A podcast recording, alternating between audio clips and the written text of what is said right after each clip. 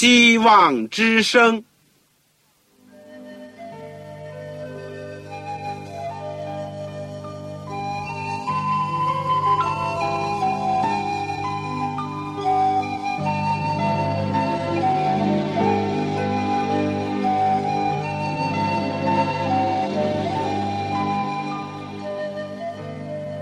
各位听众朋友，各位弟兄姐妹，欢迎您收听信徒培训这个节目。教会的兴旺，不单表现为人数众多，更要求教友的素质好。为了使教会真正达到人丁兴旺，又灵性健壮，希望之声特别为广大的信徒制作了信徒培训这个节目，满足主内同工同道的需要。信徒培训由黄牧师主讲，将有多种课程推出，欢迎弟兄姐妹们踊跃参加。下面我们就把节目时间交给黄牧师。各位亲爱的听众朋友，各位弟兄姐妹，你们好，我是旺草。我们很高兴又有机会在空中相会，而且我们特别要谢谢主，虽然我们。人不能在一起，甚至是天各一方。但是我们借助空中的电波，把我们的心连在一起，而且借着这样的一个工具，我们可以一起来学习主的圣道。我们今天所要讲的是《圣经要道与神学》的第十六讲——十诫。第一部分，十条诫命的第一部分。我们今天的经文呢，是采用出埃及记第二十章第一到十七节，雅各书第一章到第二章。我们说，关于这个世界的这个题目呢，是很重要，我们要分两次讲。今天只是。第一部分，我们在学习之前，我们还是要祷告。亲爱的天父，我们再次谢谢你，特别我们要谢谢你差遣主耶稣基督来做我们的救主，因为非但是我们的始祖亚当夏娃犯罪，我们也犯罪，我们非但。不服你上帝律法，我们也不能遵守你律法。就是有人守了你律法的表面，我们知道我们律法的精义，我们也是常常的违背。我们在律法面前，我们只有接受审判。但是我们谢谢主耶稣基督，那位无罪的，让我们能够进到你天父面前。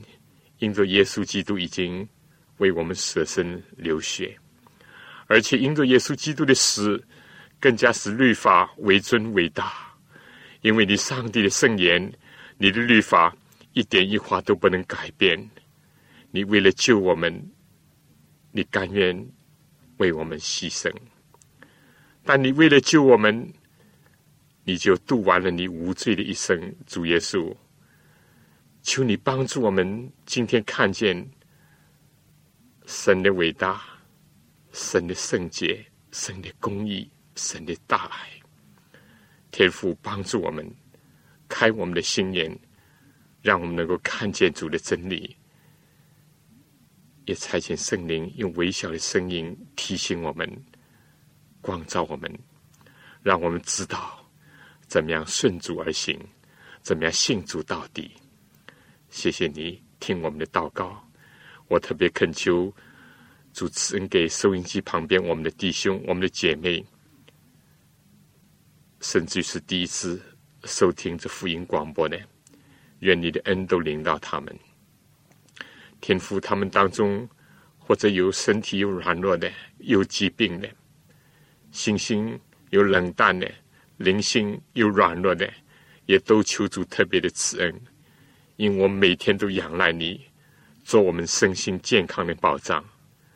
天父，听众当中有困难的、有需要的，主你也知道，求你赐恩，求主垂听我们的祷告，帮助我们今天能够专心学习，而且学得好，也祝福我们播音的效果。我们有的时候有困难，有的时候收音的音响并不好，有的地区还有困难有拦阻，一主都知道，求主赐恩。我们这样的祈求是奉主耶稣圣名，阿门。十诫的第一部分，我们说，有人可能要问，为什么要研究律法，或者是说？十条诫命的问题呢？对于大多数的人，他们因为不认识上帝，当然呢就不知道有上帝律法这回事情。但是今天呢，人们或者是对于人类有很多的严峻的条例呢，已经感到很厌烦。又有一些人呢，或者是在经验当中。已经体会到了无政府主义带来的一种无法无天的情况是多么的不堪忍受。对另外一些人呢，在旧的道德观念已经被破除，但是新的呢还没有建立、还没有健全的时候，基于这些原因呢，我们说，不认识人对上帝律法无知。或者是人厌烦一般的所谓法规，或者是感觉到没有法律的一种可怕，为所有这些原因，我们都感觉到对上帝的律法和实践加以学习、加以研究，特别是遵行呢，就是非常的有必要。另外一个理由呢，就是从教会里面讲，有许多的基督徒，他们都误解了福音和律法，或者是信心和行为之间的一种关系。他们不是宣称上帝律法在基督里面已经被废除了，就有人说律法只是属于犹太人的，而基督徒呢是无需去遵守他的。在这样的情况下，我觉得作为一个基督徒呢，他就丧失了一个很好的机会，就是在人们的道德混乱的时候，在法治不健全的时候，丧失了一个为主做出见证、为真理做出见证的一个积极的一个贡献。第三个理由呢，我们就说。虽然有一部分基督徒，甚至包括基督福临安息日会的人，他们是尊重上帝的世界，但是没有正确的，有一种守法主义的一种倾向存在。而同时呢，又有一部分新的信徒，因为是受了一般的神学的影响，以至于他们呢也开始就轻视律法。所以，我想，不论是为了世界的情况，为了教会的情况，为了在我们自己教会内部所出现的有些情况，今天来好好的深入的研究一下圣经当中有关律法和诫命这个问题呢，是非常的必要。我们如果能够正确的理解上的律法，以及他和恩典之间的关系，或者我们换句话说，明白了信心和行为的一个关系，我们就真能够得着快乐、满足，而且能够享受一种健康的、永远的生命。我们也知道，上帝的律法在圣经里面呢是一个很大的题目。那么，我们就要研究这几个问题。第一。就对待上帝律法有哪几种不正确的关系呢？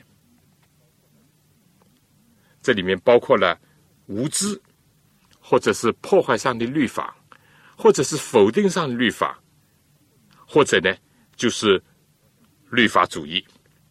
我想不外乎这个主要的四种，而所有的这些呢，非但不能让人平安快乐，得着真正的生命，而且为人带来忧患、贫乏和死亡。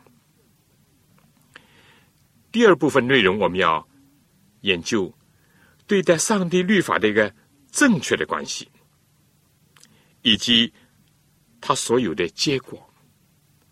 这种关系和态度呢，简单的来讲，就是要认识和信靠上帝，依赖基督的恩典，遵守他的诫命。这样一种和上帝律法和谐的一种基督徒的生活呢，是本于信心，而又是借着爱心来表示出来的。所有这些呢，而且能够帮助我们避免。对上帝律法产生一些错误的观念，这一点呢，简单的又可以讲，就是性而重组。第三部分呢，我们要研究对上帝律法不适当的一种关系以及它的后果了。我们今天就从这三方面讲，但是在研究这个题目之前呢。我们先要对上帝律法，也就是上帝的话，以及他在圣经里面啊，常常把律例、典章、诫命、法度、教训这些字眼呢，我们都要认识到，常常是互用的。在诗篇十九篇第七到第九节呢，就有很好的例子。当然，在诗篇一百一十九篇里面，也可以看到啊。所有这些方面的一些运用，但在今天的这个题目里面呢，我们关于上帝的律法呢，只是就它的狭义的来讲，我们不是广义的讲到上帝律法，而只是论到实践。好，我们现在就开始第一部分的研究，就是对于上帝律法的不适当的关系有哪一些呢？第一个就是无知了，这里的无知呢，我想又可以分作两种，一种对于那些非基督徒而讲的，一种呢是对基督徒来说的。我们知道，大部分的中国人在近代都缺少机会来认识上帝和他的真理，甚至于呢，也侵获了我们中国古代的文化的遗产以及哲学的传统。一般的来讲呢，他们都受了无神论和进化论的教育，因此很自然的，对他们讲来，上帝的成文的律法呢，他们确实是一无所知。但这样讲呢，并不等于说，上帝律法的功能，也就是是非的这种感觉，完全不存在人的心里面。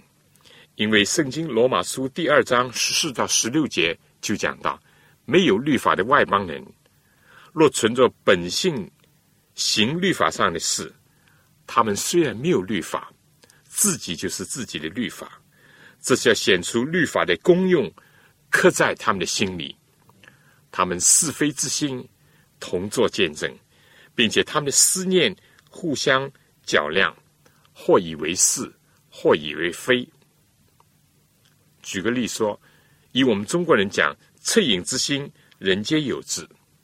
一般的人呢，也知道杀人放火是天理所不容。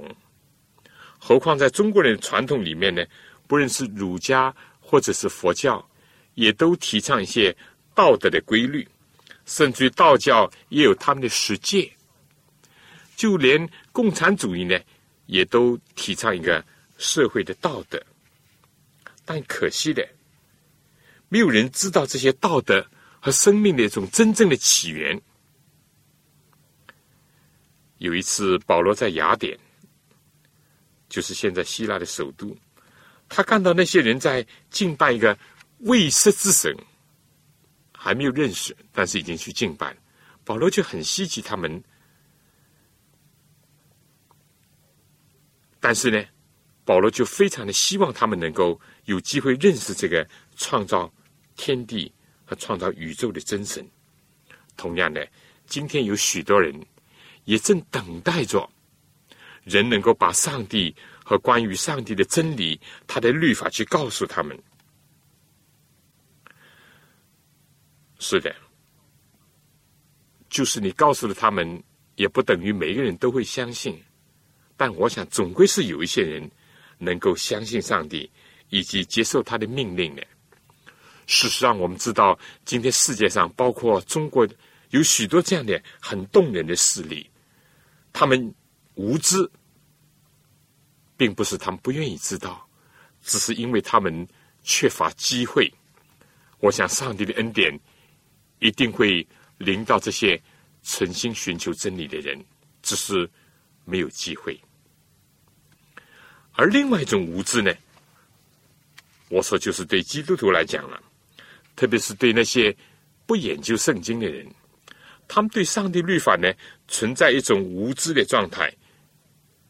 我们知道，一度在中国有很多年是没有教会，也没有圣经，而一般的基督徒呢，就听着他们的牧师怎么讲，就怎么相信。在许多的基督徒当中，他们并不能分辨圣经里面。有几种律法，比如说，既然提到自然律，又有道德律，既有民法，又有关于献祭制度的法规和条款，而其中呢，特别是他们混淆了那个永存的道德律和那些暂时的易稳的律法之间的一个差别。圣经当中，我们说，当然是包含一些自然的规律。以及健康的定律，可以这样讲，他们是维系这个物质世界所必须的。这些呢，可以说是永存的条例。中国古代的道家呢，也都热衷于搜寻一些自然的规律，只是可惜他们没有认识到自然的主。而圣经呢，又有第二种律法。就是道德律了，因为它主要是和人的道德有关。十条诫命呢，无疑就是这个范畴里面的。它是和每一个人有关的，因此呢，也是永存的。传记记二十章第一到十七节，马太福音第五章十八到十九节，二十一到二十七节都告诉我们这件事情。中国古代的儒家或者是佛教，他们也都提倡一些封建的道德的规条，以及宗教上的一些礼仪。但可惜的，就是说他们没有意识到一个道德的中心，就是那位公义、慈爱的上帝。第三，我们说圣经里面还包含了一些民法，这些是一些道德的规律和法则。它往往是从上帝给人的实践当中引申出来的。我们知道，古代的以色列呢，非但是一个民族，而且是一个社会，是一个国家，所以就要建立一些相应的社会的法则。我们在摩西的五经当中呢，可以发现很多，它往往是上帝借着摩西所讲的，所以呢，有的时候也就被称作是摩西的律法，《生命记》。三十一章第九节，《使徒行传》十三章十九节，都说明了这一点。我们说，今天在人们要运用这个律法的时候呢，就必须要很小心，要分辨现在的社会文化和宗教的背景和古代的以色列人所有的不同之处，不能生搬硬套。所以，在这个含义上呢，这部分的律法呢，不是永存的。也不能毫无分别的运用在各个时代或在每一个人的身上。讲了三种律法，第四种呢，就是关于译文的律法。这个在旧约的第一部分当中，也就是在摩西五经当中呢，发现有很大的篇幅是和献祭的制度有关的，比如说关于祭司，有关于宗教的节日。奉献祭祀和圣所，以及宗教礼仪等等有关的条文，这些呢，统称为译文的律法。罗马书第二章二十九节、第七章第六节都提到了这些。这些译文的律法呢，是关于一个伟大的献祭制度的一些教导。这些律法呢，也预示了耶稣基督和上帝的整个的救赎人类的计划。不过，当耶稣基督来到世界以及牺牲以后呢，他就完成了所有这些献祭制度所预表的方面。因此，这些译文的律法呢，也就完成了他的历史的任务而告终了。当然，他们的奇妙的信息和真理还是存在的，正像我们前两次所讲的圣所的道理。只是呢，如果再按照这个律法的条款去实行，那就没有这个必要了。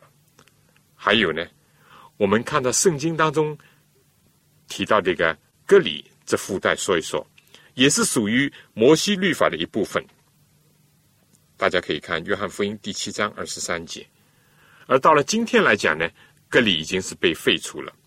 无论对那些没有机会去认识上帝的成文律法的非基督徒讲，或者是对那些不能分辨上帝永恒的道德律，以及和那些有时代性的译文律法的人来说。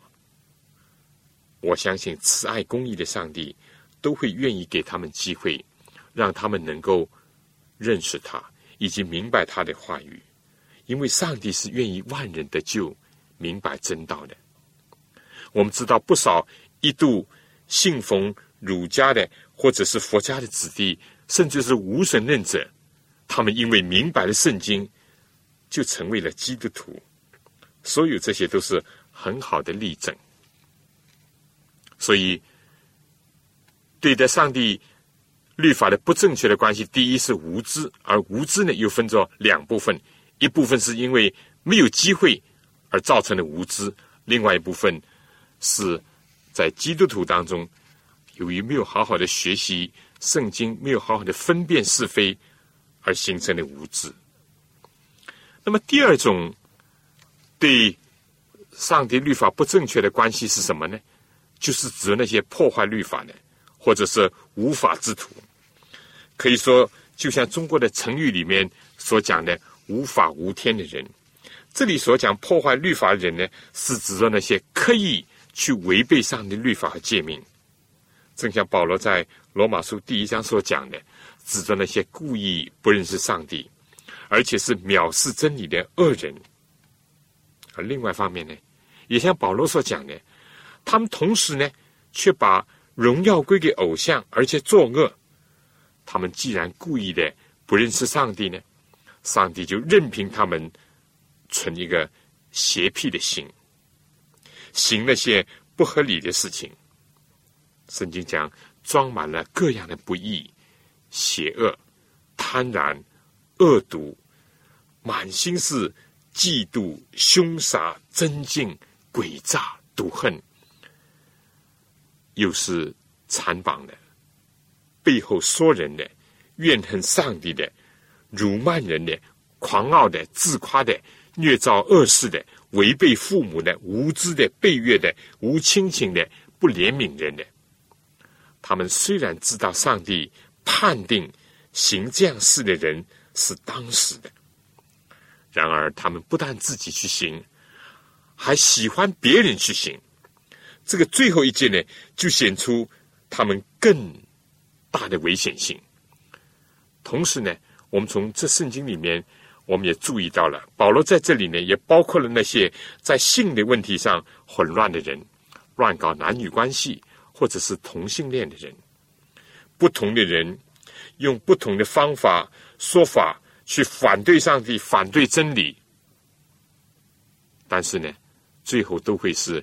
异途同归的，不，我想结果是这样。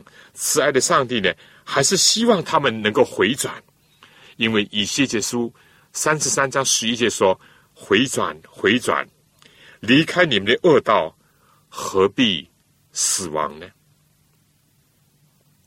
现在讲到第三等人，就是那些轻弃律法的人。他们是基督教当中的某一些人士，他们认为呢，单有信心就足够得救了。他们提倡废除道德律，他们说耶稣基督在十字架上已经废除了律法。他们往往喜欢引用保罗所讲的：“我们看定了，人称义是因着信，不在乎遵行律法。”可惜有许多基督徒也就不加分辨的这样信这样说。其实保罗所说的一点都没有错。人不管你我都不能接着守律法而称义，因为上帝律法的基本功能就是定我们的罪。使我们意识到自己的亏欠，而领我们到救主面前去。但这个律法的本身，并不包含着救恩，这是其一。而另外的理由呢，是人根本就不能守上的律法而得救。人如果不在基督里面因信称义，以及使我们和上帝重归和好，没有一个人能够真正的守上帝的律法。罗马书第八章第七节讲：原来体贴肉体的，就是与上帝为敌，因为不服上帝的律法，也是不能服。因为人类已经犯了罪，而且呢，受到了上帝律法的定罪，所以人不能救自己，也不能使自己的生活改好，与上帝的律法和谐。中国成语不是这样讲吗？人非圣贤，孰能无过？就是说，圣言也有三分错。那这样讲来，是不是就不需要遵循律法了吗？不是的。我们可以看保罗紧接着罗马书三章二十八节，在三十一节就这样讲：这样，我们因信。废了律法吗？断乎不是，更是兼顾律法。所以人怎么能够刻意的歪曲这些非常明显的经文呢？至少是视而不见的。我们说靠着律法得救是错的，也是保罗在这里所批驳的。但这不等于要废除律法，并不像有些人所讲的。行为道德都是无所谓的。我们说，对于遗文的律法来讲，耶稣在十字架上呢，确实是把它废除了；但对于道德律法来讲呢，因着耶稣的牺牲，就更加使律法伟大为尊。因为耶稣作为我们人类的救主，已经为了我们的罪，为了我们违背律法而付上了代价。耶稣亲口说。清楚的说：“莫想我来要废掉律法和先知，我来不是要废掉，乃是成全。”耶稣又说：“如果有人要废掉上帝的诫命，而且又教训人这样做的，他在天国里是最小的。”按照原文，也就是没有他的份。从马太福音第五章二十一到二十七节呢，又很清楚的告诉我们，这里所讲的。是指着十条诫命所讲的，因为耶稣提到了不可杀人、不可奸淫等等，而且呢，耶稣在这里呢，把十诫提高到一个新的高度。什么叫成全？耶稣意思是从属灵的含义和更高的要求上来讲的。大家记得是不是有一次有个少年官来见耶稣，问耶稣说：“我当做什么？”善事才能承受永生呢？耶稣说，你就是要遵守诫命。当这个青年人又问是指着哪一种律法呢？耶稣就很清楚的告诉他说，是指着十条诫命而讲的。因为耶稣提到了当孝敬父母、不可杀人等等。很可惜，有些人对这些明显的记载竟视而不见。其实，对我们基督徒讲来，唯一的安全之道，就是跟从耶稣，并且照着耶稣所吩咐的去做。你说是吗？如果作为基督徒却不照耶稣所行的，这又怎么讲呢？现在最后我们再讲第四种对上帝律法抱有不正常的、错误的关系的，就是律法主义了。他们是用另外一种极端的态度来对待上帝律法。在耶稣的时代呢，许多的法利赛人就是属于这个范畴的。而今天呢，有些基督徒，包括富灵信徒当中，也有些人呢，不能善用律法，他们也掉进了这个泥坑。比如说，有人把安息日放在一切之上。甚至超过了安息日的主，也有些人错误的说福音就是律法，或者是律法就是福音，或者是让人误解基督福临安息日会就等于是不吃猪肉守安息日，让人家误解为律法主义者，像犹太人一样。我们说律法主义者就是严格的遵守律法的条文。以为这样遵守呢，就可以赚取救恩。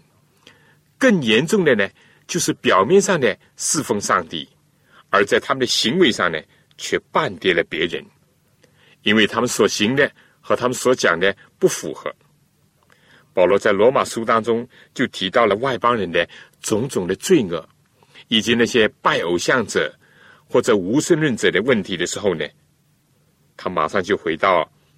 他本国的子民犹太百姓呢，所存在的严重的问题，他们是依靠律法，也以律法来夸口，而实际上呢是违背律法。他们另外一个倾向呢，就是捡了芝麻丢了西瓜，轻重本末倒置。有一次，耶稣对法利赛人的教师说：“您把芹菜、薄荷、茴香献上十分之一。”但律法上更重的，就是公义、怜悯、信实，反倒不行。这更重的是你们当行的，那也是不可不行的。你们这瞎眼领路的，萌从你们就滤出来，骆驼你们倒吞下去。这个危险的倾向也是值得注意的。所以呢？我们以上就讲了四种不正确的态度，他们是怎么样去对待上帝的律法的？有的是无知，有的是公开的破坏，有的是否定，而又有一种呢，就走向另外一个极端，就是教条主义、律法主义。其实我们在上帝面前，我们是一无所有。律法只是定我们有罪，我们唯有仰赖在约柜上面的施恩座上向我们施恩的主耶稣基督。所以下面呢，我想请大家听一首歌《万古磐石》。万古磐石，我们本来是两手空空、没有代价的。我们站在审判台前的时候。我们一无所有，一无所夸，唯夸主的十字架。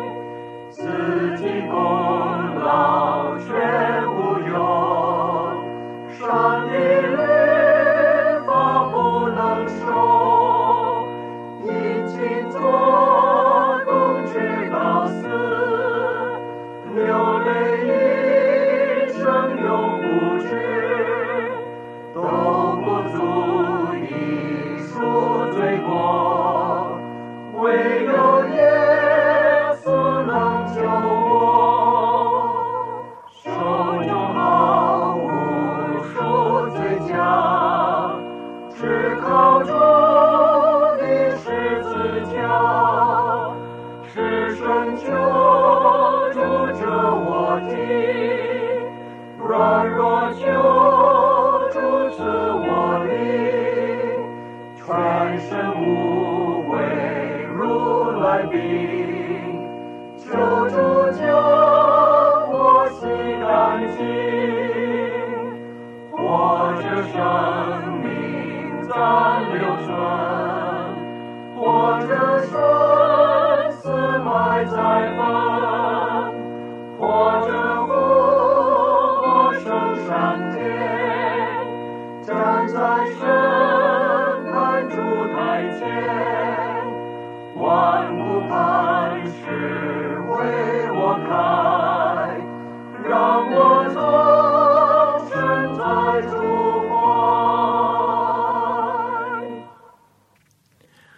我们现在再来讲另外一个问题，就是对上帝律法抱着不适当的关系的后果。我们说，上帝律法呢，本来是为了保护和提高人类的幸福、快乐和健康而设立的，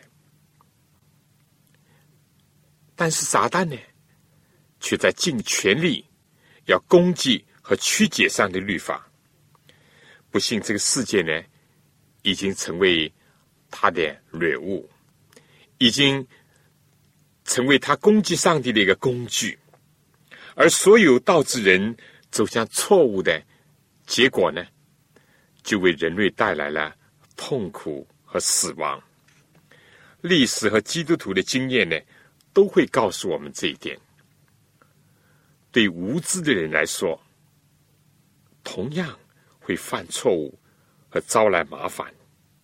比如说，对不明白交通规则的驾驶员，或者是乱穿马路，岂不是一样的危险吗？仁慈公义的上帝，对那些没有机会领受和认识他律法的人，他以宽容的心来对待他们。提摩太前书第一章十三到十五节，罗马书第五章十二十三节，路加福音十二章四十八节都提到了这些。但是无知的时候呢，我们知道也会使我们的健康受到损害，在心智上呢，会使我们的思想狭隘。不过，那位不偏待人的上帝，还是爱那些无知的人，还是怜悯他们。他为他们创造条件，提供机会。上帝过去接着保罗对那些雅典人所讲的，也是同样的对今天世代人所发的一个信息：人梦寐无知的时候，上帝并不见察；如今却吩咐各处的人都要悔改，因为他已经定了日子，要接着他所设立的人，按公义审判天下，并且叫他从死里复活，给万人做可信的凭据。圣经讲，上帝将要借着基督，而且按照他的律法以及他所传的福音来审判这个世界。我们可以看雅各书第二章十二节，罗马书第二章十六节，提摩太后书第四章第一到第二节。书语讲：恶有恶报，善有善报。若是未报，时候未到。但很遗憾的是，今天还有许多人不认识上帝，也包括了不少的基督徒，还没有能够正确的对待上帝的律法。但是我们说，无知还是有危险的。圣经讲：“我的百姓灭亡，是因为没有知识。”无知并不能避免我们承担无知所造成的后果。至于第二种呢，对那些蓄意的破坏律法的人，我们从创世纪第三章第八到第十节、十六到二十四节，就会告诉我们，所有的忧患、贫穷、疾病和死亡，原先都是由于人犯罪、得罪上帝，以及违背他的话语而导致的。在今天的时代也是这样，杀人、色情、拜偶像等等，世界各个国家，尤其在欧美的国家。有的时候非常的猖狂，而东方呢也不例外，犯罪率在不断的上升，尤其是在青少年当中更加严重。罗马书第三章第十节说：“没有一人，连一个也没有，所有的人都亏缺了上帝的荣耀。”但我们要说，这里所指的破坏。上帝律法的人，还不是指着一般的普通犯罪的人，而是指着那些不思悔改、坚决抵挡上帝人。所以圣经里面就称他们是恶人。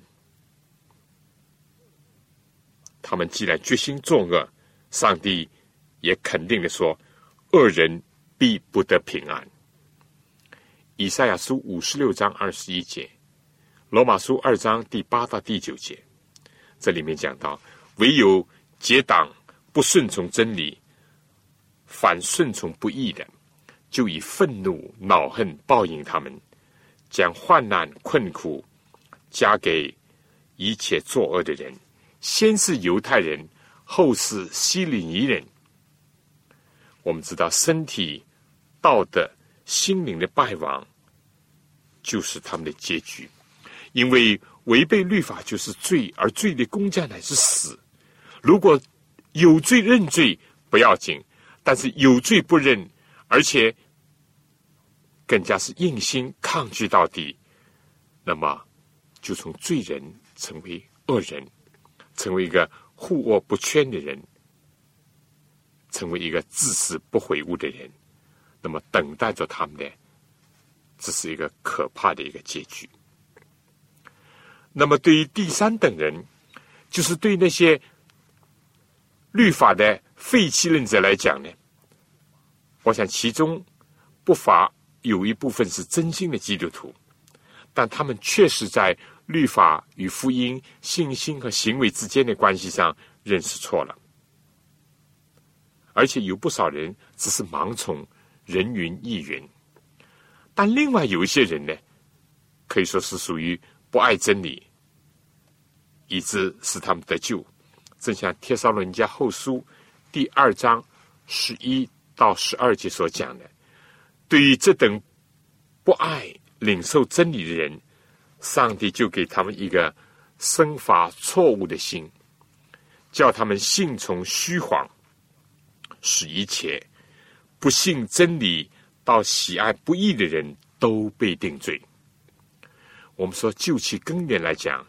对于那些律法废弃论者，是谁呢？最早的是出自路西弗，就是撒旦。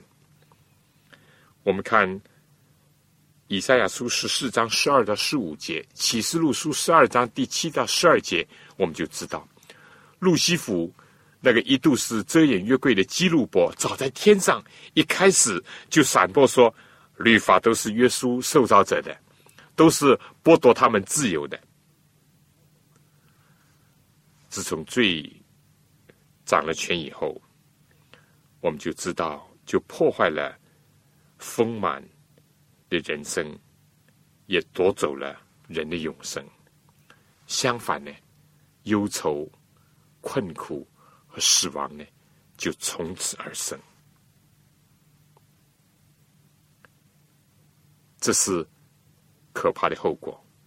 那么，我们最后再来看一看这个守法主义者或者说律法主义者的不良后果。他们的明显的标志呢，就是自以为意，或者是形式主义。而且，我们说呢，这些呢不但是因，也是果，因为他们总是错误的估价别人，定别人的罪。而这些事情呢，也常常发生在教会的分裂运动当中。他们宣称自己是正宗的基督徒，好像真理都在他们这一边。但律法主义发展下去的一个致命的结果，就是使人和上帝隔绝，使自己和生命的泉源隔绝。他们好像是一根枯干的骨头。路加福音十五章，其中所讲的浪子呢，固然是代表了世界上一般的罪人，但其中有人是会悔改的。那么大儿子呢，就是代表了古代的以色列人的形象。他们看清其他的国家，看清其他所有人，而认为自己是天之骄子，自己是上帝特选的国度和民族。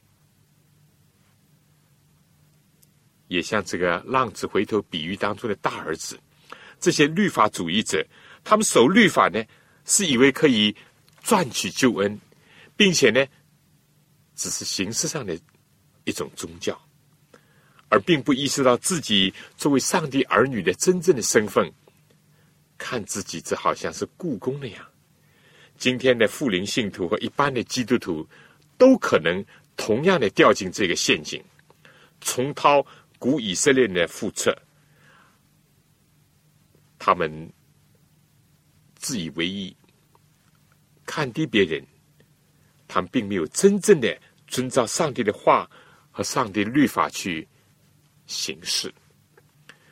启示录里面给老底家教会的信息，也就是上帝对那些叫他们应当认识到自己是贫穷、瞎眼。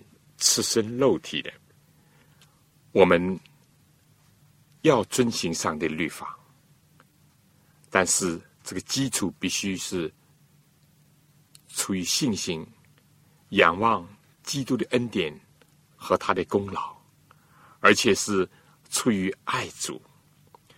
下面呢，我就请大家先听一首歌，《爱主更深》，因为这才是最重要的。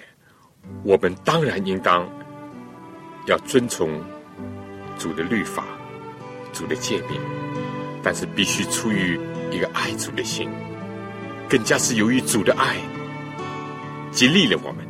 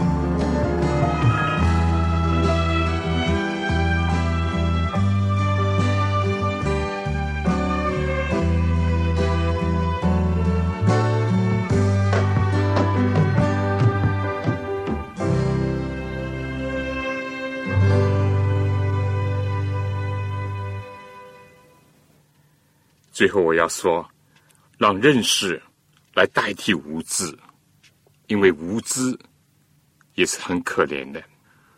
和西亚先知说：“我的民因没有知识而灭亡。”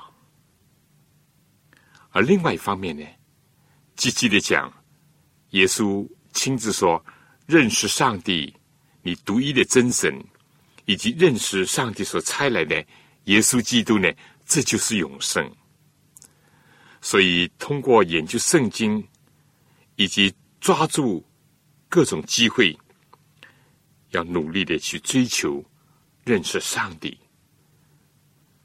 得到这种真的知识。这是很重要的，而对那些故意破坏上帝律法和抵挡上帝的人呢？保罗说，他们是死在罪恶过犯当中，所以要向这等人呢发出一些严厉的警告，使他们能够醒悟，以致能够逃脱最后的灭亡。他们需要认识上帝的公义和审判，不但是今生的审判。还有死后的审判，而对第三等人，就是那些废弃上帝律法论者呢，就需要让他们真正的认识和经历上帝伟大的爱，要把上帝实际的性质、作用以及功能呢告诉他们，让他们知道律法是良善、公义和圣洁的，律法是尊贵的，是使人自由的。这些章节呢，是出在罗马书第七章十二节，雅各书第二章第八到十二节。另外呢，律法也反映了上帝的爱以及他正义的要求。律法是使我们知道自己有罪，而且定我们的罪，然后呢，就驱使我们到基督那里去接受他做我们的救主。罗马书第三章二十节。加拉太书第三章二十二到二十三节，罗马书第七章二十二到二十四节，而且呢，也要让他们知道，在上帝最终的审判当中呢，我们还是要依据上帝的律法来受审判的。同时呢，也应当让这部分人知道，福音和律法、恩典和真理、信心和行为之间的一种真正的关系。福音是告诉我们，耶稣是为我们罪人而死，我们需要上帝的恩典，使我们能以持守真理。而信心呢，就好像是灵魂，是根；而行为呢，就好比是果子，彼此是密切相关的。同时呢，也要告诉他们，顺从是必须的。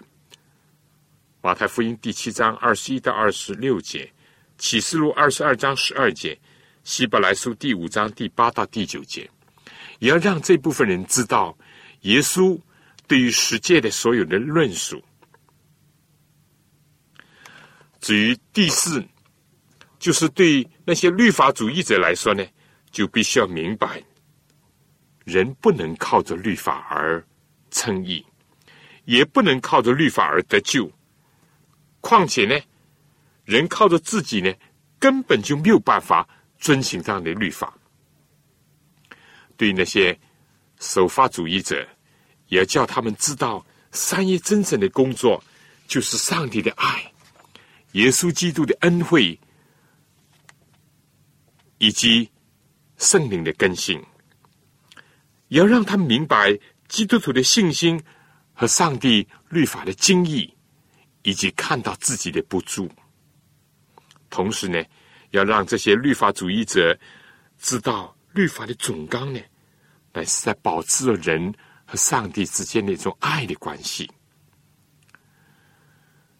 我们说，对于各等人，都应当向他们提供认识上帝和他的律法以及他的救恩的真的知识。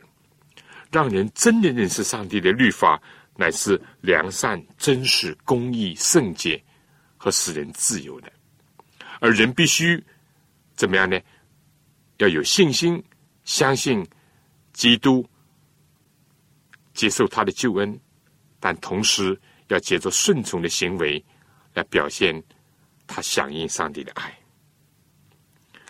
我们说，圣经和基督徒的经验呢，都告诉我们，人对律法的关系不仅仅是一个知识的问题，而且是一种更深的关系的问题，就是上帝和人、罪人和救主和圣天父以及和他儿女之间的关系的问题，所以要解决一个信靠的问题。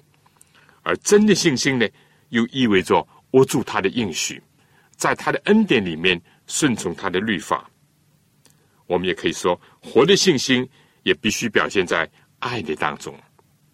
加拉太书五章第六节，相信上帝和耶稣基督呢，能够使我们脱离罪和罪恶的权势，使我们得着释放，得着自由，而且呢，能够帮助我们遵从上帝律法，也使律法呢。不是写在石板上，而是写在我们的心板上，并且最终使我们成为一个新造的人，旧事已过，一切都变成新的人。非但是我们能够因信称义，而且使我们逐渐靠着基督的恩典，逐渐的诚意。最后呢，我们说，在基督升天之前，他还叫门徒到普天下去传福音，而且要把他的教训呢。都教导他们遵守。我们说，由于爱而顺从，由于乐意照主的话去行的那些人就有福了。我想今天呢，我们就从这些方面来谈一谈。希望下次同样的时间，你们准时的收听我们的节目。再见，愿上帝赐福给您、您的全家和您的教会。